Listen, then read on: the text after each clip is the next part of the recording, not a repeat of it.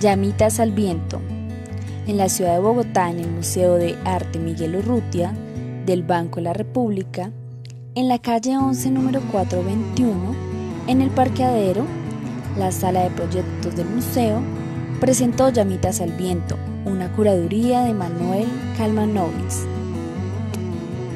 Este evento, creado en 1940 para difundir lo mejor del arte de nuestro país, en 2019 como idea creativa y central, el revés de la trama.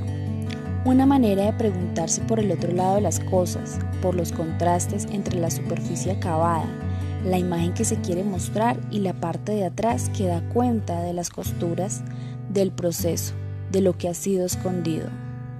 Se presentaron artistas contemporáneos que exploraron tres formatos editoriales, cuadernos de fotografía, cuadernos de cómic y dibujo y libros de artistas. En los cuadernos de fotografía encontramos al menos los artistas elegidos para esos cuadernos en donde más claramente se ve la manera como la realidad, a pesar de su opacidad, ofrece momentos luminosos. En los cuadernos de cómic y dibujo, a esto, a diferencia de las fotografías, se capturan situaciones externas. Los artistas de estos cuadernos se aproximan a lo efímero del mundo con una herramienta esencialmente distinta, a través de unos materiales humildes como el papel, tinta, lápiz, colores, gracias a los cuales crean esa suerte de intimidad.